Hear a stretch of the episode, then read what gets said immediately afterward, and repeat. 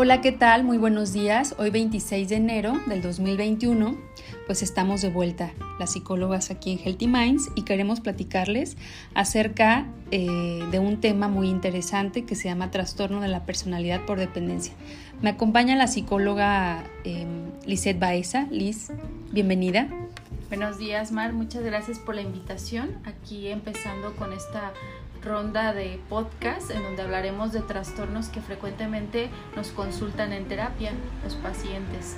Y este, el día de hoy que nos concierne el trastorno de la personalidad por dependencia, pues es uno de, de ellos que hemos estado recibiendo constantemente. Y recordemos, Liz, que un trastorno pues es una serie de síntomas que han acompañado al paciente en los últimos años o quizá desde la adolescencia o infancia y ya son molestos o le causan demasiados problemas en su vida.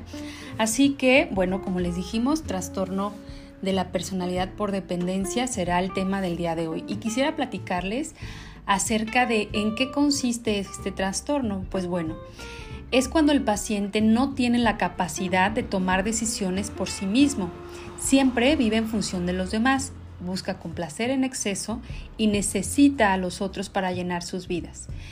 Eh, generalmente se da tanto en hombres como en mujeres, pero generalmente pues la tendencia es mayor en mujeres. De hecho creo que en nuestro país hay una gran tendencia a que las mujeres nos relacionemos con los varones o, con otras personas desde la dependencia.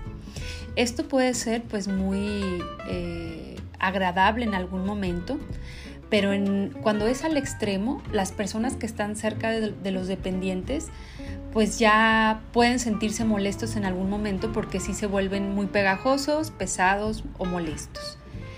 Y si quisiéramos ponernos eh, más eh, enfáticos en, las características de la personalidad, pues son personas que prefieren la compañía de otros, son muy comprometidos en sus relaciones, son capaces de sufrir molestias por complacer a los demás y si se enfadan con alguien prefieren no expresarlo abiertamente por no molestar al otro, Liz. Se anticipan a las necesidades de los demás para complacerlos, o sea, son estas personas que su vida gira alrededor de los otros. Tienen una profunda desconexión con, lo que ellos necesitan o quieren y siempre están lo que quiere eh, la familia, los hijos, las amigas, los amigos. La pareja. Así es. El hecho de que sus relaciones pues sean desequilibradas es porque ellos siempre están dando en exceso. No lo toman en cuenta, creen que así debería ser y además buscan parejas pues que las dominen, que les sometan y que generalmente sean estas personas dominantes las que tomen las decisiones y así evitan conflictos de poder y discusiones. ¿Cómo ves esto, Liz? ¿Es algo que también te toca a ti ver en, en la terapia con tus pacientes? Claro, y como lo comentabas, Matt, pues eh, también tiene que ver mucho el contexto, el contexto en el que vivimos, la sociedad em, mexicana, pues también ha romantizado mucho la parte de la dependencia. Incluso le comento a varias de las pacientes para, de manera gráfica, mm, darles a entender las características de este trastorno que en varias series románticas ilustran perfectamente la dependencia. Y, lo maquilla, ¿no? Como si así fuera el amor verdadero. Sí, así es. Liz, ¿podrías platicarnos también un poco de algunos aspectos como a nivel de pensamiento? ¿Cómo piensa una persona que tiene este trastorno? Sí, bueno, pues estas personas tienen temor a la separación, a la desaprobación y a la pérdida de apoyo. Son ingenuos con tendencia a ser persuadidos fácilmente y como ya lo habías comentado, anteponen las necesidades de los demás a las suyas propias. Son sobreprotectores. Toleran el maltrato para mantener el afecto de otras personas y tienen una fuerte necesidad de que les cuiden y una gran empatía con los demás. Pero en exceso, ¿verdad? En exceso, así es. ¿Y cómo se comportan estas personas? Bueno, en los aspectos conductuales tienden a ser pasivos, sumisos, no asertivos, caritativos con los demás, resaltando continuamente las virtudes de los otros, pero generalmente con una baja autoestima hacia ellos. Comportamiento de apego, apoyo y autosacrificio, que es nuevamente como esa tendencia hacia los otros, falta de confianza que se hace evidente en la postura, voz y gestos y buscan activamente ayuda y consejo de los demás porque le dan un gran peso a la opinión o las críticas de los otros. Sí, fíjate, como psicólogas podemos ver eh, cuando la paciente a la hora de hablar pues tiende a encorvarse, tiende a evadir la mirada, eh, su voz es una voz muy suave, eso se nota pues. Sí. Y emocionalmente, ¿cómo, ¿cómo se sienten las personas codependientes? Bueno, pues las personas con codependencia o dependencia tienen temor a que los abandonen. Son muy inseguros o inseguras y ansiosos. Se sienten dominados, utilizados, anulados y desesperados cuando una relación se acaba.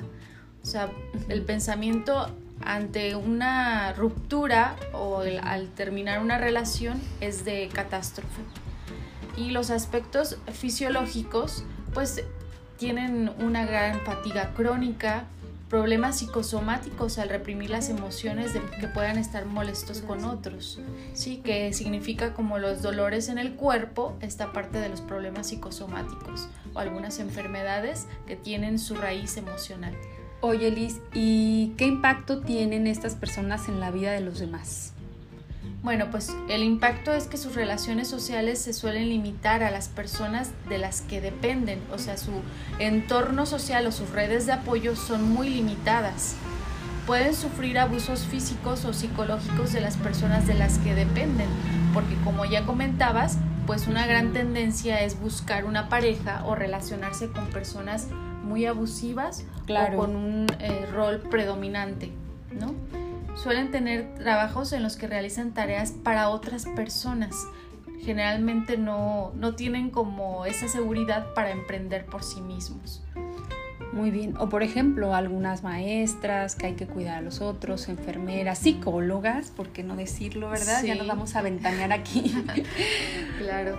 Bueno, muchas gracias Liz por, por, esta parte que nos estás aportando. Fíjense que les quiero platicar que desde la terapia cognitivo-conductual pues trabajamos esto.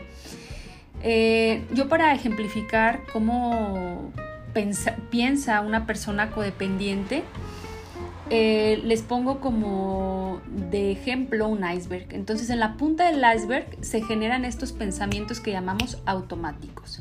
Y entonces la persona piensa que ser abandonado es lo peor que me puede pasar. Vive en abandono cuando se terminan las relaciones. Otro pensamiento que pueden tener es no debo hacer nada que ofenda a quien me apoya y me ayuda.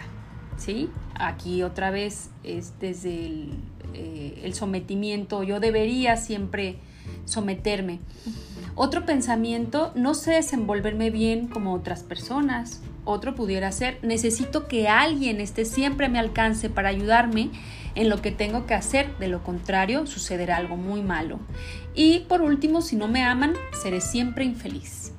¿Ok? Si nos vamos un poco más abajo del iceberg, como a la mitad, tenemos ciertas distorsiones. Estas distorsiones son un poquito más profundas y más complejas de erradicar. Algunas de ellas pues es el catastrofismo, el creer que siempre algo muy malo va a pasar, afirmaciones de debería, yo debo, debo, debo y no te ubicas en el quiero. Abstracción selectiva es como elegir lo que con respecto a otros a ti te pone en una situación inferior. Minimización tiene que ver eh, con que a lo mejor tus habilidades las tiendes a ser muy pequeñas. Y catastrofismo otra vez se repite, por ejemplo, cuando decimos, si no me aman, seré siempre infeliz, y poniendo como una piedra angular el amor de pareja. Como que tu vida no es más allá de eso, ¿no?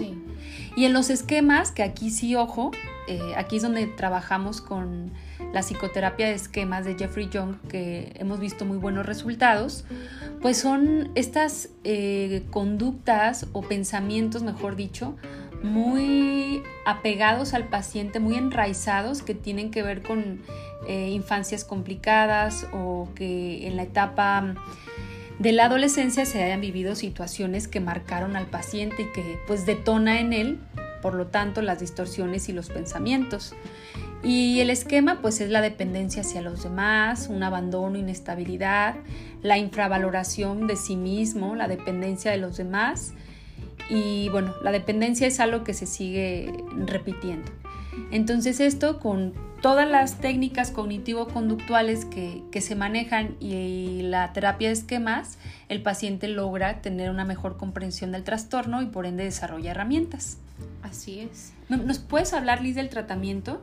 Sí, bueno, entonces, como comentabas, el tratamiento es de algunas técnicas de terapia cognitivo-conductual y esta terapia de esquemas de Jung. Y el principal objetivo de la terapia debe de ser el enseñarle a estos sujetos a ser gradualmente independientes, aumentar la confianza en sí mismos y la sensación de autoeficacia. Entonces, eh, con técnicas muy directivas, perdón, para que el paciente pues tenga estas habilidades sociales y de autoestima y que su descubrimiento sea dirigido con el fin de que el paciente encuentre sus propias soluciones, mucho en, resolución de conflictos. Es que como ellos están tan acostumbrados a que se les diga lo que tienen que hacer, entonces esperan que nosotros como terapeutas hagamos lo mismo, pero la verdad es que no, los vamos guiando, pero en esencia el paciente es quien debe descubrir sus propias soluciones. ¿Cuáles son algunos otros puntos que desde el enfoque cognitivo-conductual tratamos? Bueno, pues un punto importante es aumentar la confianza en sí mismos y la sensación de autoeficacia. Otro punto es el entrenamiento en solución de problemas, en habilidades sociales y en la, terapia de valoración cognitiva de Wessler. tratamiento cognitivo-conductual de Oberhosler y Fine y una dirección muy activa, activa perdón, con el aumento de autoestima y la prevención de las recaídas también será muy importante, dotándolos de estas herramientas que ya habíamos comentado. Es que el paciente se desespera cuando dices que ya regresé, ya volví, no te preocupes, es como si fueras adicto a una sustancia, vas a caer.